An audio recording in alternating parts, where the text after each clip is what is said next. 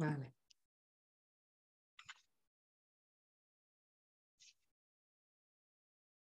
Hola, buenos días. Aquí tenemos a Teresa que nos va a contar un poco su trayectoria profesional y ella es ingeniera de formación y ha estado dirigiendo Airbus, bueno, la, en Illescas, también ha trabajado en Getafe, en, Francia y ahora mismo es la presidenta de, de Entalenta, ¿no? Sí. Y me gustaría un poco que nos contaras cómo es posible que se compatibilicen las dos, las dos versiones, la persona profesional que llega a la cumbre y la madre que ama a sus hijos y los cuida con cariño y atención, ¿no? que a veces es como, nos parece como imposible, que si dedico el tiempo a una cosa, solo tengo 24 horas, ¿cómo la puedo dedicar a las dos cosas? Vale, pues si no te importa, me presento en un mm. minuto. Y yo tengo una presentación inicial muy cortita, pero es fundamental para que conozcas quién, es Teresa Busto. Sin eso es muy difícil luego entender pues, muchas de las cosas que me han sucedido. Yo, soy mm, una persona normal y corriente, soy hija, madre, soy esposa, soy trabajadora, soy deportista, soy decir, normal, una mujer normal. Sorprendentemente, yo estoy casada con el mismo, con el mismo que conocí, es decir, llevo 37 años con la misma persona, eh, cosa que es complicada y es difícil de ver eh, porque mi experiencia de todos los compañeros que yo he tenido, pues es complicado llegar a una situación pues, con una persona de una manera estable. Y tengo dos hijos que son lo que yo quería que fueran, ni te lo imaginas, buenas personas. Con lo cual, pues es un éxito mm, de vida. Entonces, bueno, pues em, simplemente te cuento que cuando yo tenía mm, como unos siete años, yo quería a toda costa de mi vida un Scalectric y me trajeron los Reyes Magos un, set de limpieza de la señorita Pepis, ¿no os acordáis? No se veía bien el Scalectric no, no, y cuando tenía, yo qué sé, 17, quería ser em, socorrista de piscina y me dijeron que no era lo suficientemente fuerte, pero me examiné y lo conseguí. Y con 19 yo quería ser em, em, árbitro de baloncesto y me dijeron que no era lo suficientemente alta, pero me examiné y aprobé y pité muchos partidos. Y luego fui a la universidad a estudiar ingeniería de motores, porque yo no soy ingeniera aeronáutica, soy ingeniera de motores. Me dijeron que, que por qué estaba en la universidad y yo les dije que porque había pagado la matrícula. Y aprobé y con mi primer salario de ingeniera me compré un Scalectric que estuve jugando toda la noche, te puedes imaginar con mi Scalectric nuevo. Entonces eso, bueno, esa forma define mi personalidad. Yo comencé a trabajar en Airbus, ya estaba trabajando en otras empresas antes, porque me empeñé. Yo no era ingeniera aeronáutica, pero era una empresa tan espectacular, hacían un producto tan espectacular que dije yo, aquí yo entro. Me costó bastante eh, entrar, porque antes hacían exámenes, tenían que llamarte, eso de Internet no existía. Cuando yo entré en Airbus no había servicios para mujeres. Con eso te digo, pues un poco la situación que había. Y entonces, bueno, pues claro, yo, entré a trabajar y de ingeniera, pues en un aspecto muy técnico, me, habían contratado pues para proyectos técnicos. Eh, claro, pronto me di cuenta de que, mm, que yo lo que quería era liderar personas. Eh, porque si lideraba personas, yo había tenido muy malos jefes, en realidad, fatales, horribles a lo largo de toda mi vida.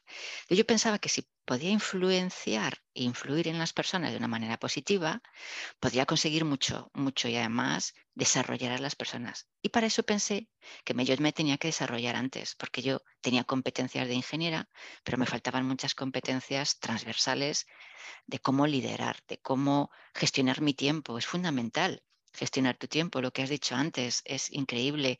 No, yo no puedo estar con estrés si quiero hacer otras cosas en la vida. Tengo que tener un calendario muy estándar para tener tiempo. Y bueno, pues fui formándome. Me hice un, MBA por el Instituto de Empresa en el aspecto más práctico del business, pero luego fui formándome en competencias de comunicación, en competencias eh, blandas de lo que se dice, transversales, y claro, pues fui ascendiendo en mi empresa a otros puestos de más responsabilidad. Claro que me vino mi primer hijo, mi primera hija. Con mi primera hija, mi marido, cuando lo dijo en la empresa, todos se alegraron hasta los cinco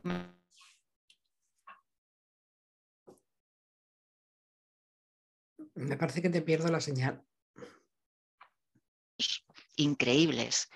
Eh, cuando lo dije, efectivamente, tuve que mm, ver a mi jefe así.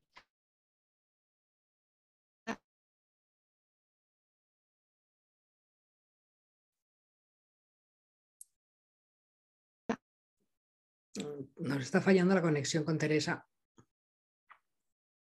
A ver si la podemos recuperar. No sé si me oyes, Teresa.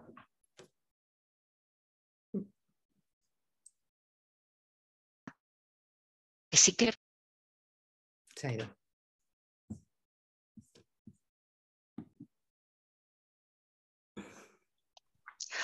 Entonces yo lo dije en mi empresa y la verdad es que sufrí mucho cuando vi a mis responsables eh, aspavientos diciendo, ¿qué vamos a hacer? No, no lo podemos creer y ahora qué va a pasar. Con lo cual sí que no, están preparados para eh, abordar eh, que una mujer tenga a sus hijos. Pero bueno, sin más, tuve a mi hija y bueno, pues sinceramente intenté bueno, llevarlo bastante bien. Luego tuve enseguida, porque se llevan un año a mi hijo, y justamente cuando estaba embarazada de siete meses de mi hijo, eh, se quedó un, puesto directivo libre y fui a hablar con el director, con mi embarazo, y le dije, ese puesto le quiero. Y me miró el embarazo y me dijo, pues, ¿por qué no? Tú eres muy buena. Esto puede esperar. Y sí que es cierto que me lo dieron. Cuando me preguntas qué hice, pues tener muy claro mm, mi báscula de vida. Mi báscula de vida tiene tres pilares. Yo, que soy muy importante para mí, yo quiero mi tiempo, mis hijos, que son muy importantes, y mi trabajo, que necesito trabajar. Ha habido momentos como mis dos embarazos, que el pilar de mis hijos ha sido gigantesco y he hecho de todo. He tratado con la empresa, he hecho gestiones para mm, a ver de qué manera podíamos eh, trabajar. Mm, fíjate que te digo, ya hace mucho, pero yo creo que si tú le interesas a la empresa, puedes gestionar tu forma de trabajo, tu forma, tus horarios. No tienes por qué estar ocho horas exactamente seguidas. Puedes hacer mil cosas para intentar pues que mm, poder eh, compaginar esas dos cosas. Luego, mi pareja, la pareja es muy importante. Mira, si no tienes una buena pareja, es mejor que lo dejes. ¿Qué quieres que te diga? Porque para eso son dos, eh, es como un negocio. Si uno no aporta, pues no hay negocio. Entonces, yo sí que he tenido la suerte de tener una persona que no me ayudaba, sino que eh, se sentía responsable de las cosas. Y, teniendo una pareja que se siente responsable, teniendo una empresa que entiende que en cierto periodo del tiempo de tu vida necesitas esa flexibilidad para conciliar y teniendo pues, eh, un, entorno y unos empleados que también puedes eh, utilizar esa flexibilidad, eh, yo creo que en ese sentido lo he gestionado yo muy bien. Ahora, si te callas y no dices nada, pues no lo gestionas bien. Yo creo que muchas veces tenemos nosotras que eh, abordar el conflicto y proponer soluciones, que yo creo que sí que las hay. Y eso es lo que he ido yo haciendo. He ido proponiendo em, propuestas, soluciones para abordar ese, en ese espacio de tiempo que tenía yo a mis hijos pequeños, una manera distinta, eh, radicalmente distinta de cómo hacer las cosas en mi entorno, en mi familia, con mi marido y en la empresa. Eso con respecto a cómo he abordado ese periodo de, mm, cuando mis hijos eran pequeños. Em, ¿Cómo abordo yo, digamos, el estrés?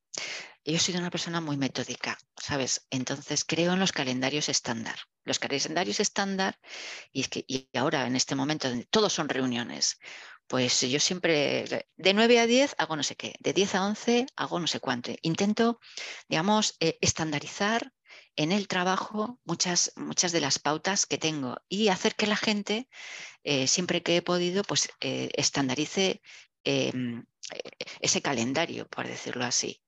Em, también es cierto que, yo, eh, yo lo tengo muy claro, salgo por la puerta de casa y hago una cosa que se llama el pareto. El pareto se puede buscar en Google, qué es lo que es, es un matemático.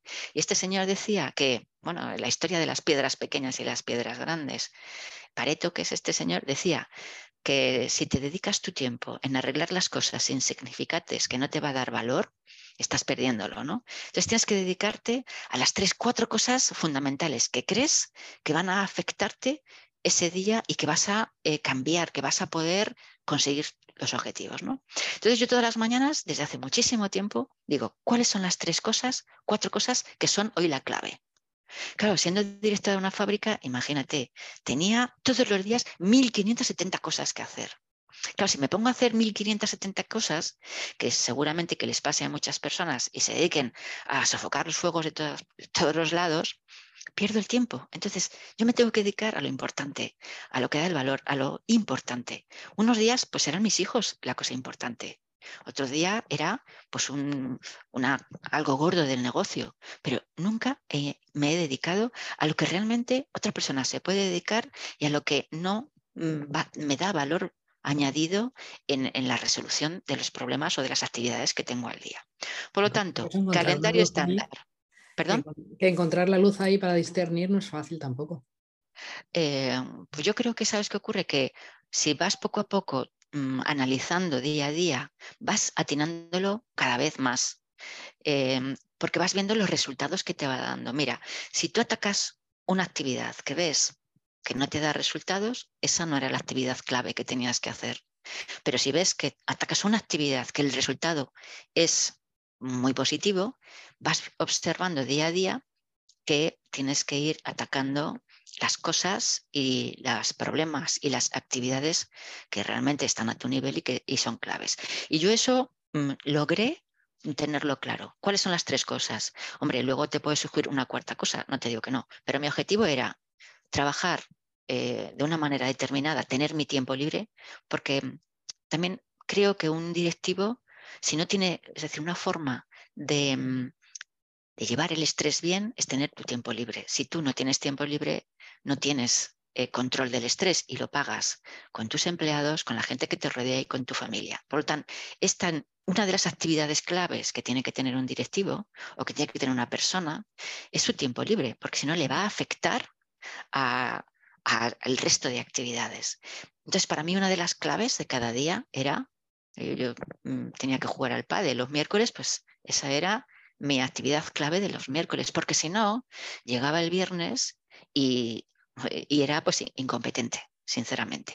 Con lo cual, bueno, vas viendo poco a poco a lo largo de tu vida eh, acción-reacción de las cosas que vas haciendo.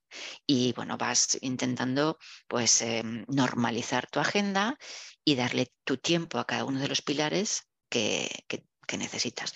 Y así lo, he intentado hacer yo. Y un tema importante es la formación. ¿Cómo encontrabas las horas para estudiar o formarte y aparte para atender a los niños? Porque eso son no, esa parte de las horas laborales. Em, yo me, me, formaba bastante, ya te digo, pero no me formo, es decir, yo hice un plan estratégico de mi vida personal y profesional. Desde que tenía 30 años, digamos que me decía, a ver Teresa, ¿qué es lo que sabes y qué es lo que no sabes? ¿Qué es lo que tienes y qué es lo que te hace falta? En el aspecto personal y cómo estás en el aspecto familiar y cómo debes estar en el aspecto familiar. Y entonces me lo escribía en una tabla Excel y decía, bueno, pues eh, sé de comunicación, sé de no sé qué, ¿qué es lo que me falta? Bueno, me falta aprender esto, de esto y de esto. En mi aspecto personal, ¿qué tienes? Me falta mi tiempo, es decir, me ponía en una lista todas las cosas que tenía que para ese año desarrollarme y priorizaba. Entonces, a veces no era un tema de formación, a veces me tenía que priorizar un tema mío, porque no tenía el suficiente tiempo para mí. ¿Y cómo he hecho el tema de formación? Pues eh, planificándolo, planificándolo. Sí que es cierto que, claro, a, mí me interesaba, pues he utilizado mi tiempo libre, porque además me gustaba. Y si he podido, se lo he pedido a mi, a mi, empresa, porque mi empresa también es beneficiaria de lo que yo pueda aprender. Al final lo revierto en la empresa, todo mi aprendizaje. O sea, decir, que de las tres maneras, con tiempo en mi empresa, pero ya te digo que aquí la clave no es el bollo, sino hacerte esa, esa estrategia en los tres pilares, personal, profesional y bueno, familiar, y priorizar qué es lo que yo tengo que atacar. Me faltan estas competencias, lo hago, me falta este tiempo, lo hago, me falta estar más con mis hijos o con mi familia o con mis amigos y lo hago. Y tenerlo muy bien eh, estructurado y muy bien mm, establecido y planificado. Eso es lo que yo he intentado hacer. ¿Y a tus hijos qué consejo le darías para cuando empiecen la vida laboral? Que tenemos madres con adolescentes. Bueno, pues mira, a mí me surgió una cosa muy curiosa. Yo, mis hijos ya son mayores. Es que eh, aquí donde me ves, aunque estoy divina, eso yo lo sé, tengo 64 años. Que no pasa nada por tener 64 años. Claro, mis hijos, mi hijo tiene mi hija 33 y mi hijo 31. Ya no viven conmigo. Pero claro, mi hija, por ejemplo, con 14, con 15 años, me dijo: Mira, mamá, lo que voy a hacer. Pues lo que has hecho tú toda la vida. He cogido una beca para Estados Unidos y me voy a ir. Me voy a ir a Estados Unidos. Y a mí fue un mazazo, pero dije yo, qué oportunidad para que ella aprenda.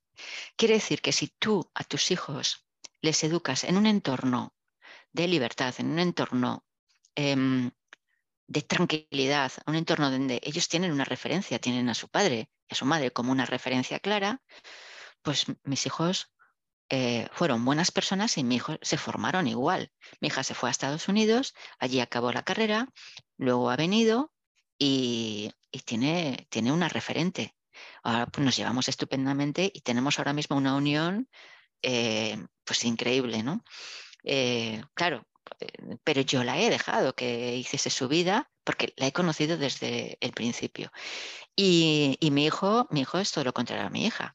No se ha separado del entorno de donde vivimos ni tres kilómetros, o sea que vive cerca de nosotros, ha, estado con nosotros mucho tiempo y tiene 31 años, ahora vive, vive fuera, pero yo creo que somos una familia que nos llevamos estupendamente y, no sé qué, qué le diría a mis hijos. Yo lo que, lo que le diría es, la formación es muy importante, es lo que les he venido diciendo. Ser buenas personas y tener los valores es fundamental. Mejor que la formación. Si a mí mis, hijos me dicen que no quieren estudiar, mm, he, intentado convencerles de que al menos tengan cultura, pero no era lo más importante. Para mí lo más importante es que tuviesen valores. Y eso yo creo que, que lo he conseguido, porque ahí sí que he trabajado con mi marido en que eh, al final tuviesen los valores que yo quería o que creo que se tienen que tener para ser buenas personas y disfrutar de este mundo. Muchísimas gracias por todo lo que hemos hablado. Muy bien. Y ahora, eh, tu próximo proyecto que tienes en mente, la en Talenta, que nos puedes contar un poquito así para terminar. ¿Cuáles son tus pues objetivos? Mira, en Talenta, em, en los últimos años sí que he estado en el negocio, o sea, yo sé del negocio, pero de lo que más sé es de cómo desarrollar a las personas para que puedan trabajar en negocio. Aunque he sido directora de una fábrica de piezas y de productos, realmente cuando yo llegué allí y les decía, ¿sabéis cuál es mi trabajo? Mi trabajo no es trabajar con las piezas, no, no es sacar las piezas, no es mandar las piezas a Toulouse para hacer aviones. Mi trabajo es estar con vosotros y haceros crecer y desarrollaros. Ese es mi trabajo. Y eso es lo que he hecho en los últimos años. A mí, al equipo directivo, desarrollarles, que tengan sus competencias directivas y hacerles llegar a sitios donde ni siquiera ellos sabían que podían llegar. Y claro, eso es realmente mi, mi experiencia. Y fundamentalmente, cuando me fui, el 50% eran mujeres, con lo cual tengo mucha experiencia en mujeres. ¿Qué quiero hacer con Entalenta? Pues desarrollar fundamentalmente eh, competencias de liderazgo en mujeres. Las mujeres tenemos una idiosincrasia diferente a, los hombres. Los hombres casi nacen pensando que ellos ya lo saben. Tengo una hija y un hijo que ya están súper creciditos y que lo saben. Y a las mujeres nos falta mucho por el camino. Soy especialista en desarrollar a líderes, a rosear a mujeres, a reforzar a mujeres. Y eso es lo que, lo que hago en Entalenta. Hay muchísimas mujeres que me llaman y sinceramente lo hago sin ánimo de lucro. Les eh, intento proyectar su, estrategia profesional y luego hay directivas que me llaman o empresas que me llaman que ya sí lo hago con ánimo de lucro.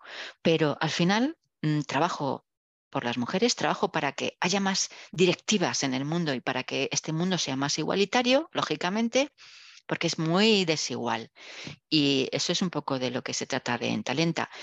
Una de las actividades es, pues eso, que voy a charlas, sobre todo eh, enfocadas a reforzar eh, a la mujer, empoderar a la mujer y hacer visibles a las mujeres y voy a conferencias también con hombres, pues para lo mismo, ¿eh? para decirles que, el liderazgo no solamente lo tienen ellos, sino que el liderazgo pues es, es una cosa que no se la pueden apropiar y que el liderazgo lo tienen hombres y lo tienen mujeres.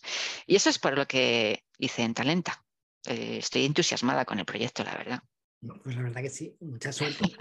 sí, muy bien. Y que ayudes a mucha gente, que es fundamental además eso. Sí, sí, en eso estoy.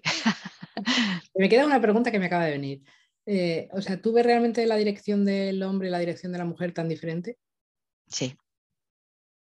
Sí, sí. Esa es mi experiencia. Mira, mm.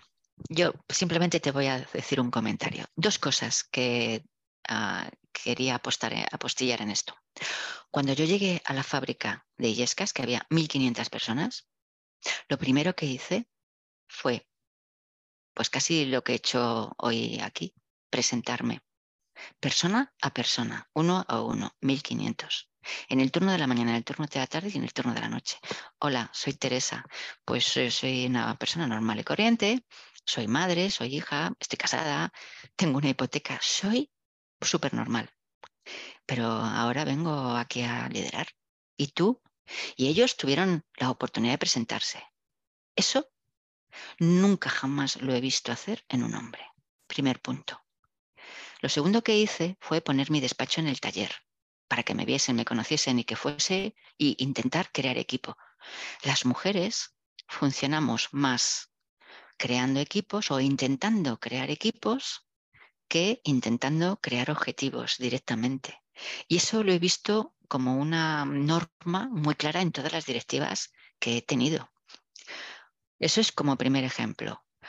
No quiere decir que haya mujeres que no lo hagan, el ir a por el objetivo sin tener en cuenta el equipo, o hombres que no hagan equipo, que sí que lo hay, pero en general te digo que eh, la visión y el trabajo en equipo que tiene una mujer, pues como somos madres, como que parece que tenemos así a nuestra gente alrededor. Eso está mucho más hondo en la mujer que en la directiva que en el directivo. Y te pongo un ejemplo. Eh, contratamos a una mujer jefa de taller, jefa de unos 300 operarios en la factoría de Illescas, y para que te hagas una idea, eh, bajó el asentismo en su área. El asentismo es una cosa muy seria y muy cara, porque se le ocurrió que cuando nacía un hijo de un empleado le mandaba a su casa o, al hospital una canastilla. Era prácticamente un detalle que no costaba dinero, en cambio, pues era muy motivador. Eso lo hacen las mujeres esos detalles, esa forma de liderar, esa forma de enganchar a, la gente, a los empleados, lo hacen las mujeres. Y luego también las mujeres, digamos que tienen una visión distinta de las cosas. Es que pienso yo que trabajando con hombres y con mujeres hacia un mismo proyecto y hacia un mismo eh, problema, hay visiones diferentes y eso es lo enriquecedor no solo hay una visión que es la de los hombres, que te puedo asegurar que muchos es casi muy concreta, sino que hay dos visiones distintas, con lo cual todos aprenden de que hay diferentes puntos de vista. Y sí, sí hay, hay algo que se llama liderazgo femenino y liderazgo masculino. Y te lo puedo asegurar por la experiencia que he tenido de muchísimas directivas, incluido yo misma. Pues te lo agradezco un montón.